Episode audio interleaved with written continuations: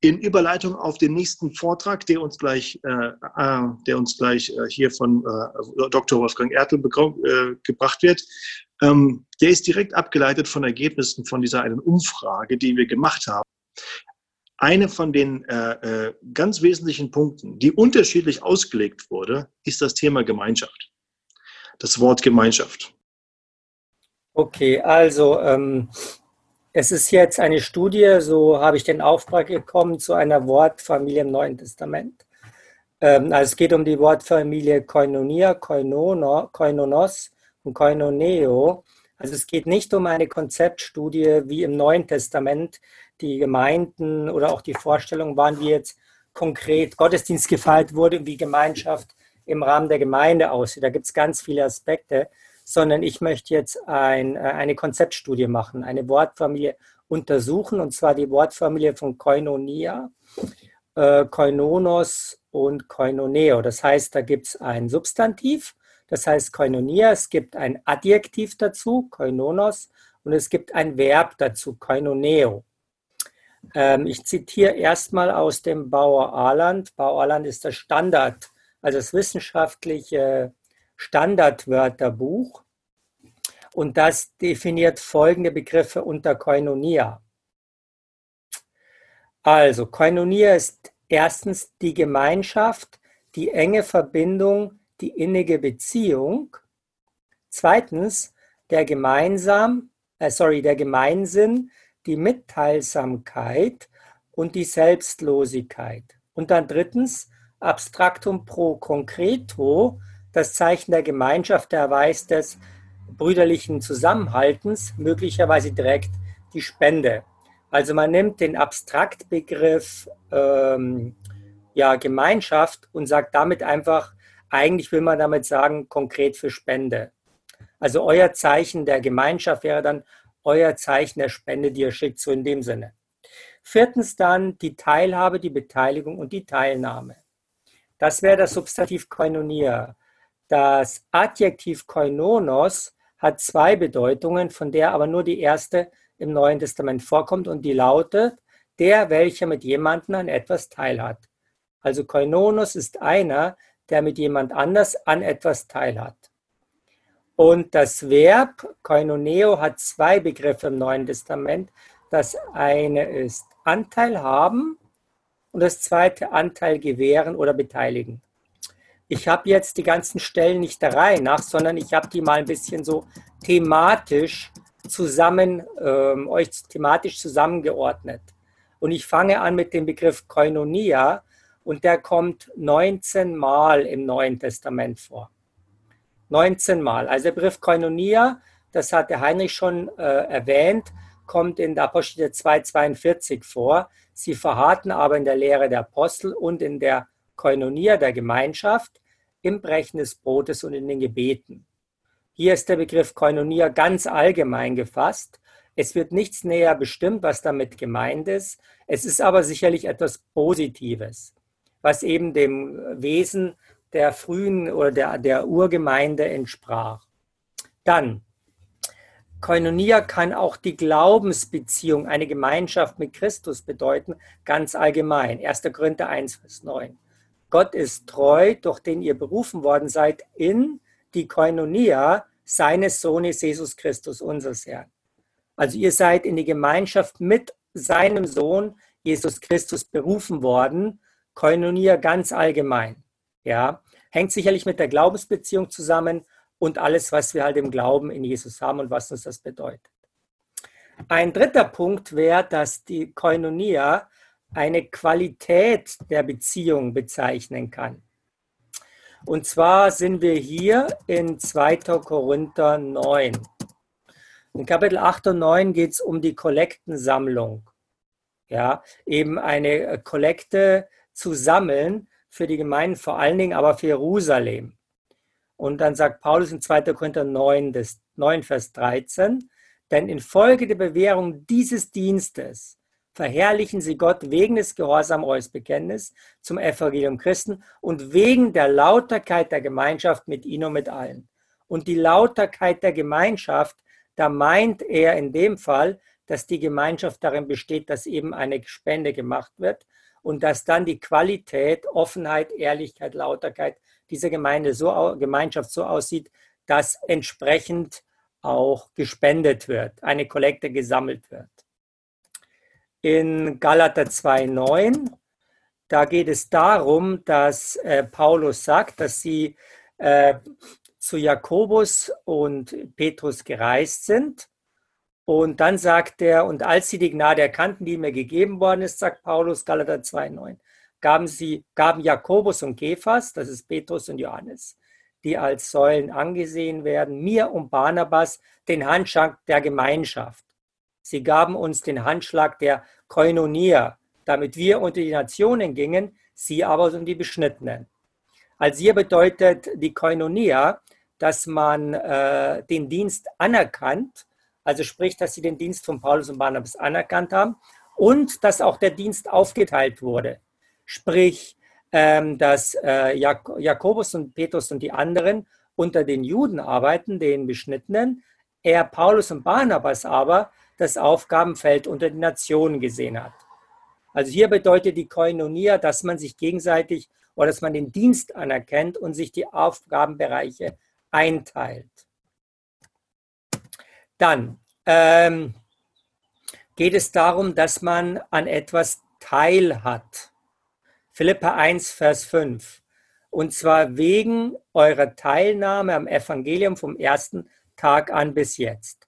Also die Teilnahme am Evangelium heißt sicherlich vom ersten Tag, dass die Philippa ähm, Gemeinschaft, die Koinonia am Evangelium, Gemeinschaft mit dem Evangelium haben, indem sie es aufgenommen haben äh, und indem sie es auch Paulus geholfen haben, es weiter zu verkündigen. Und bis jetzt heißt dann in Philippa auch, dass es eine Art von Spende, dass es sicherlich auch um Spende geht, im Sinne von Philippa 4, Vers 15 bis 16. Gut, dann in Philemon 6, da redet auch Paulus von etwas Teilhaben, nämlich die Gemeinschaft deines Glaubens. Gemeint ist die Teilhabe am Glauben. Und die soll Gutes bewirken. Philemon 6, dass die Gemeinschaft deines Glaubens wirksam werde in der Erkenntnis alles Guten also die Gemeinschaft, die Koinonie am Glauben, die du hast, die soll sich darin zeigen, dass du weißt, was wirklich gut ist. Und das heißt im Kontext natürlich, dass der Philemon den Onesimus wieder aufnehmen soll. Ja, also der, die Teilhabe am Glauben, die Gemeinschaft am Glauben bedeutet, dass man Gutes erkennt und das Richtige tut. In diesem Zusammenhang. Dann eine weitere Bedeutung von Koinonia heißt, sich mit etwas identifizieren. Philippa 3, Vers 10. Um ihn und die Kraft seiner Auferstehung und die Koinonia, die Gemeinschaft seiner Leiden zu erkennen, indem ich seinem Tod gleichgestaltet werde. Das heißt, die Gemeinschaft mit den Leiden, dass man quasi äh, sich identifiziert mit den Leiden Christi, indem man selber um Christi willen leidet. Ja, die Gemeinschaft seiner Leiden heißt, ich identifiziere mich damit, indem ich selber für Christus leide. Eine analoge Bedeutung auch von identifizieren ist in 1. Korinther 10, 16, da geht es ums Abendmahl. Da sagt Paulus, der Kelch der Segnung, den wir segnen, ist er nicht die Gemeinschaft des Blutes Christi, die Körnier des Blutes Christi. Und das Brot, das wir brechen, ist es nicht die Koinonia mit dem Leib Christi. Das heißt, ähm, der Kelch, den beim Abendmahl aus dem getrunken wird, ja, ist ein Ausdruck eines sich Identifizierens mit dem Leib Christi, sich damit, ähm, ja, sich das zu verinnerlichen, sich in dem Sinne das als wahr anzuerkennen. Man hat Gemeinschaft mit Christus dadurch. Dann ähm, gibt es, die Koinonia kann auch heißen, dass man unter dem Einfluss von jemand anderem steht. Und genau genommen ist das zwei Stellen, wo es um die Gemeinschaft des Heiligen Geistes oder die Gemeinschaft des Geistes geht.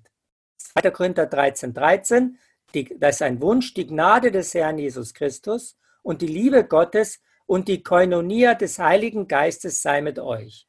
Also der Wunsch, dass man in der Gemeinschaft mit dem Heiligen Geist lebt und das heißt mit Sicherheit äh, nach dem Wirken des Heiligen Geistes auch unter seinem Einfluss, seinem Segen und seiner Kraft lebt. Oder Philippa 2,1, das Ganze soll dann auch die Gemeinschaft untereinander prägen. Philippa 2,1, wenn es nun irgendeine Ermunterung in Christus gibt, wenn es irgendeinen Trost der Liebe gibt, wenn es irgendeine Koinonia des Geistes gibt, wenn es irgendein herzliches Mitleid und Erbarmen gibt. Also wenn es eine Koinonia des Geistes gibt, eine Gemeinschaft in dem Fall untereinander, die vom Heiligen Geist geprägt ist. Also Koinonia, die vom Heiligen Geist geprägt ist, von seinem Wirken, seinem Denken und das, wie er eben Gemeinschaft unter Gläubigen haben möchte. Dann, Koinonia wird auch gebraucht im Sinne einer Verbindung, die man eingeht. Und da haben wir erstens mal, zuerst mal, oder da haben wir die Stelle 2. Korinther 6, Vers 14. Da steht folgendes, geht nicht unter fremdartigem Joch mit Ungläubigen. Denn welche Verbindung haben Gerechtigkeit und Gesetzlosigkeit? Oder welche Koinonia hat Licht mit Finsternis? Also Licht kann mit Finsternis keine Verbindung eingehen, die haben keine Gemeinsamkeit, äh, die gehören nicht zusammen. Ja, da ist keine Gemeinschaft, keine Verbindung da, die schließen sich gegenseitig aus im Kontext dessen, dass man nicht mit einem fremdartigen Joch mit Ungläubigen gehen soll. Dann wird Koinonia ganz konkret auch für eine Spende verwendet, dass man ähm, Geschwister in Not mit, eine, mit Geld unterstützt. Dazu gibt es drei Stellen. Römer, in Römer 15, Vers 26. Denn es hat Mazedonien und Achaia wohlgefallen, eine Koinonia zu leisten für die Bedürftigen unter den Heiligen, die in Jerusalem sind. Oder 2. Korinther 8, Vers 4. Und sie baten uns mit vielen Zureden um die Gnade und die Koinonia am Dienst für die Heiligen. Sprich, dass wir uns an der Spende beteiligen können. Und Hebräer 13, 6. Das Wohltun und Mitteilen vergesst nicht, denn an solchen Opfern hat Gott wohlgefallen. Und in dem Fall ist Koinonia das Mitteilen. Vergesst nicht das Mitteilen, dass ähm, ja, eben, dass ihr Gutes tut. Dann äh, eine ganz interessante Stelle ist in 1. Johannes 1, Vers 3 bis 7. Ähm, da geht das in eine ganz andere Richtung. Und zwar geht es dann dort in dem Kontext darum, dass der Johannes argumentiert, äh, so hirtenmäßig für seine Schäflein, an die er schreibt, für seine Adressaten, dass sie nicht auf die Irrlehre der, der Protognostiker reinfallen soll. Und da sagt er in dem Rahmen, also erstmal sagt er, wir haben alles gesehen, wir haben alles bezeugt, wir haben das Wort vom Leben, wir haben äh, praktisch mit anderen Worten Jesus gesehen und bezeugt. Und das verkündigen wir euch, also was wir gesehen und gehört haben, das verkündigen wir auch euch, damit auch ihr Gemeinschaft habt mit uns. Das heißt, wenn die Adressaten auf die Irrlehre hereinfallen, dann ist die Beziehung, die Gemeinschaft, die Koinonia gestört. Und er sagt, unsere Koinonia ist mit dem Vater und mit seinem Sohn Jesus Christus.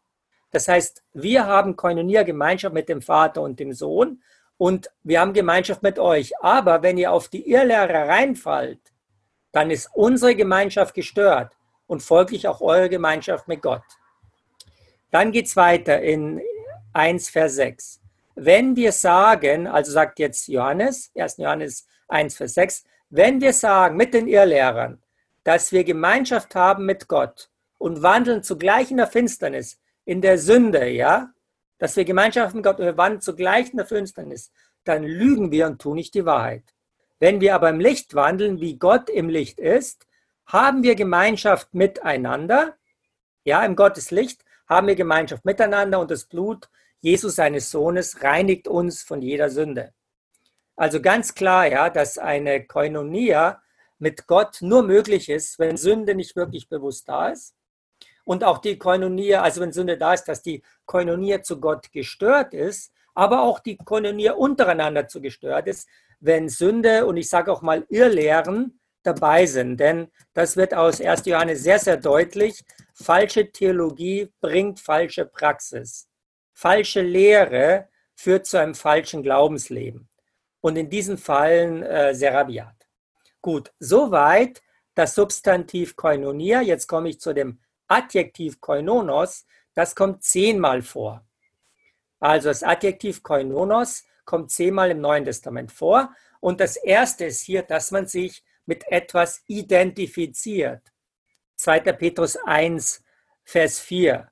Durch die er uns die größten und äh, die kostbaren und größten Verheißungen geschenkt hat, damit ihr durch sie, durch die Verheißungen, Teilhabe, also Koinonoi der göttlichen Natur werdet. Das heißt, Gott hat Verheißung geschenkt, dadurch wird man Teilhaber, also ein, ein Koinonos, ein, man hat eine Teilhabe an der göttlichen Natur. Man identifiziert sich, es findet eine Identifizierung mit der göttlichen Natur da, statt, dadurch, dass Gott uns Verheißung geschenkt hat. Das Identifizieren geht aber auch in Bezug auf ein Tun. Matthäus 23, Vers 30. Äh, da spricht Jesus ähm, die Pharisäer an. Beziehungsweise sie sagen, die Pharisäer sagen, wären wir in den Tagen unserer Väter gewesen, so würden wir uns nicht an dem Blut der, der äh, Propheten schuldig gemacht haben. Also wir wären keine Teilhaber am Blut der Propheten wörtlich. Wir wären, wenn wir damals gelebt hätten, also als die Vorfahren die Propheten umgebracht haben, wir wären nicht Teilhaber am Blut der Propheten gewesen. In dem Fall, wir hätten uns nicht identifiziert damit, äh, dass wir sie ermordet hätten. Dann, das Adjektiv bedeutet auch Teilhaben an Erfahrungen. 2. Korinther 1, Vers 7. So wie, wir, so wie ihr an den Leiden teilhabt, so werdet ihr auch an dem Trost teilhaben. Und 1. Petrus 5, 1, da geht es darum, dass wir äh, ähnlich die Ältesten unter euch mahnen nun ich, der Mitälteste und Zeuge der Leiden Christi und auch Teilhabe an der Herrlichkeit. Also Petrus sagt, ich bin jemand, ein, der Teil hat an der Herrlichkeit, die geoffenbart werden will, wird. Also ich kann mich damit quasi, diese Erfahrung, die habe ich, die äh, werde ich haben, ich, äh, die, die Herrlichkeit, die geoffenbart werden wird. Dann bedeutet das Adjektiv eine Art von Verbindung eingehen.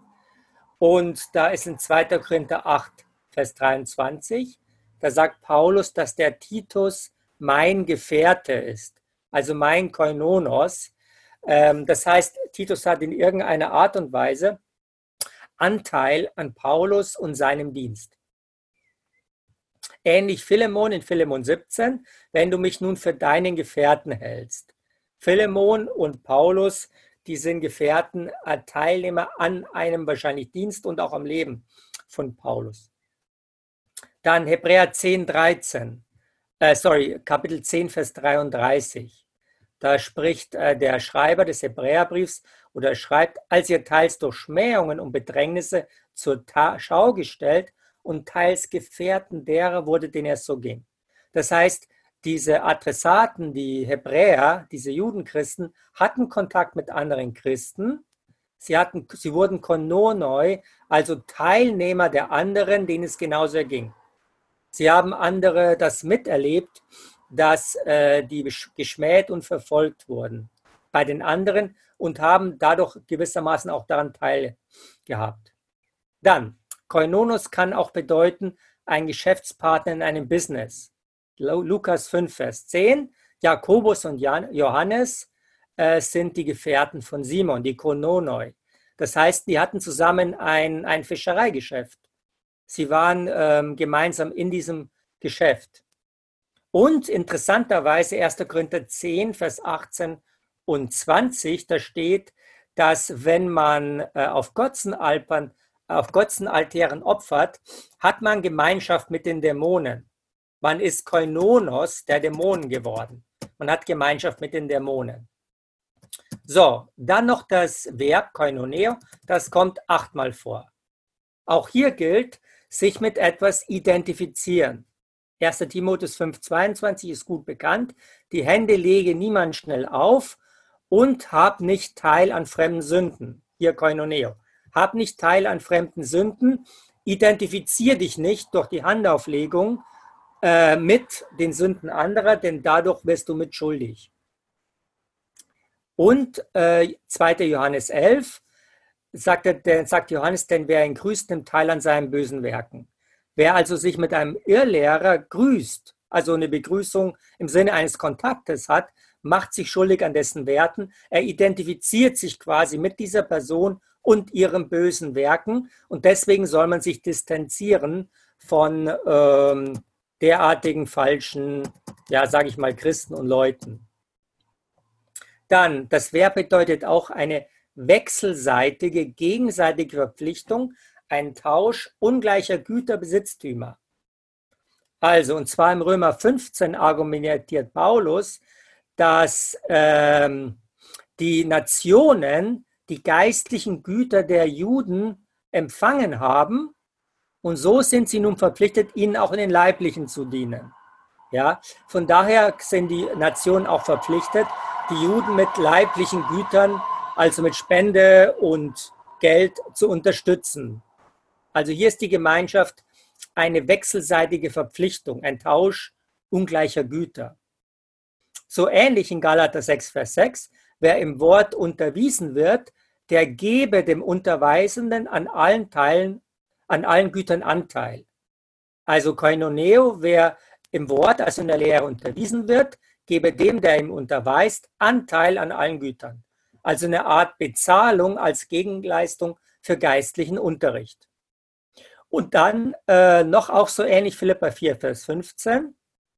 Da sagt Paulus, ihr wisst aber auch, ihr Philippa, dass im Anfang des Evangeliums, als ich aus Mazedonien wegging, keine Gemeinde mich am gegenseitigen Geben und Empfangen beteiligt hat, Koinonia, als nur ihr allein. Also seit seinem Missionsdienst sagt er, es gibt keine andere Gemeinde. Nur ihr allein. Wir haben uns gegenseitig ähm, geben und empfangen. Das heißt, ich habe euch Lehre und das Evangelium gegeben und ihr habt mich finanziell unterstützt. Ein Austausch, eine wechselseitige Verpflichtung. Dann kann das Verb bedeuten, dass man Hebräer 2,14 Blut und Fleisches teilhaftig ist. Das heißt, dass man ein Leib besitzt. Äh, man ist etwas teilhaftig, das gehört zum einen wie der Leib, nämlich Blut, Fleisch und Blut. Dann kann man an Erfahrungen teilhaben. In 1. Petrus 4, Vers 12. Im 1. Petrusbrief geht es ja stark um Verfolgung. Da sagt Paulus, äh, sorry, da sagt Petrus folgendes: Geliebte, lasst euch das Feuer der Verfolgung unter euch, das zu euch zur Prüfung geschehen ist, nicht befremden, als begegne euch etwas Fremdes, sondern freut euch, insoweit ihr der, der Leiden des Christus teilhaftig seid. Koinoneo, ja. Ihr habt Teil an den Leiden Christi, dadurch, ähm, dass ihr genauso wie er verfolgt werdet und um sein Willen verfolgt werdet, damit ihr euch auch in der Offenbarung seiner Herrlichkeit jubelnd freut. Und schließlich noch so ähnlich, dass man in Römer 12, Vers 13, dass man die Bedürfnisse der anderen herausfinden soll, um ihnen darin zu helfen. Römer 12, 13, an den Bedürfnissen der Heiligen nehmt teil. Also habt Anteil an dem, was andere brauchen. Dann äh, ein paar Zitate aus dem exegetischen Wörterbuch zum Neuen Testament. Äh, will ich euch ein paar Teile vorlesen. Also das Moment der Gemeinschaft, der innigen Verbundenheit ist da. Koinonia drückt ein beidseitiges Verhältnis aus. Wie bei Koinoneo, dem Verb, kann dabei entweder mehr die gewährende oder die empfangende Seite der Gemeinschaft im Vordergrund stehen. In der Tat kommt bei der konkreten Verwendung immer nur das eine oder andere Moment zum Ausdruck. Und doch ergibt sich aus dem gesamten paulinischen Sprachgebrauch eine einheitliche Grundstruktur für das Wortfeld als solches, die bei der Auslegung der Einzeltexte immer zu beachten ist. Und die besagt folgendes: Gemeinschaft mit jemandem durch gemeinsame Teilhabe an etwas. Ich wiederhole. Der Grundtenor, ja, die Grundstruktur die Gemeinschaft mit jemandem durch gemeinsame Teilhabe an etwas. Dann äh, noch ein Stückchen. Koinonia ist bei Paulus ist bei Paulus die Bezeichnung für verschiedene Gemeinschaftsverhältnisse, die durch ein gemeinsames Anteilhaben entstehen und sich als wechselseitiges Anteilgeben und Anteilnehmen darstellen. Wird das Gemeinschaftsverhältnis in Klammern der gemeinsame Anteilhabe an etwas, durch jemanden vermittelt, zum Beispiel durch Jerusalem, die Apostel, die Lehre, entsteht ein Schuldverhältnis, das den Anteilnehmer verpflichtet zu antwortendem Anteil geben. Koinonoi sind dann Personen, die in einem Gemeinschaftsverhältnis stehen, weil sie gemeinsam Anteil an etwas haben. Und mit Koinoneo werden vornehmlich die Akte des Anteilnehmens und Anteilgebens selbst ausgedrückt. das Gemeinschaft haben und das Gemeinschaft halten mit jemandem an etwas. Also kurz als Ergebnis, falsch ist die Bedeutung, dass Koinonieren nicht bedeutet, wir haben eine schöne Zeit zusammen. Ja, wir haben uns, äh, wir haben uns verstanden, wir haben uns gut unterhalten. Das ist nicht die vorderrangige Bedeutung. Nicht im Sinne von, wir haben eine schöne Zeit miteinander. Ähm, die Vorstellung von Genossenschaft, nochmal Zitat aus dem exegetischen Wort des Neuen Testament, die Vorstellung von Genossenschaft, Vereinigung, Zusammengehörigkeit und dergleichen, diese Vorstellungen sind für das paulinische Koinonia-Verständnis irreführend. Ja, es geht nicht um Genossenschaft, Vereinigung, um ein Zusammengehörigkeitsgefühl oder was auch immer. Es geht stattdessen schon darum, dass Koinonia, Koinonus und Koinoneo im weitesten Sinne mit Gemeinschaft zu tun haben. Es geht darum, dass man eine Verbindung eingeht, dass man Anteil hat, ein wechselseitiges Zusammengehören mit daraus folgenden Rechten und Pflichten plus die Anerkennung des anderen. Dann Anteil haben am anderen, an ihren Diensten, Erfahrungen und ihrem Glauben. Dann sich mit etwas zu identifizieren, auch mit der Implikation, dementsprechend positiv oder negativ zu handeln oder zu reagieren. Das heißt, sich dessen positiv anzunehmen Pflichten oder an, dass man, wenn es negativ ist, auch an negativen Dingen teilhat. Also die Dämonen, ja, und der, ähm, der Altar, wenn man vom Opferaltar ist. Dann, äh, Koinonia bedeutet auch, den Einfluss des anderen auf sich zuzulassen, beziehungsweise sich unter dem Einfluss des anderen zu stellen oder unter dem Einfluss des anderen zu stehen. Es bedeutet Verbindlichkeit, Wechselseitigkeit und positiv wie negativ gilt das.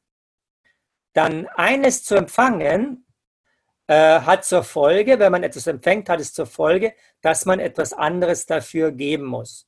Zum Beispiel geistlich Güter empfangen, spenden, geben. Jemand lehrt einen, dass man ihn unterstützt. Es bedeutet Verantwortung zueinander und zu Gott, zu Wahrheit und zum richtigen Verhalten. Und Irrlehren und Sünden stören die Koinonia. Stören sie oder zerstören sie. Gut, soweit. Das wäre dann mein, ähm, meine kurze Zusammenfassung. Ich gebe mal an den Johannes zurück.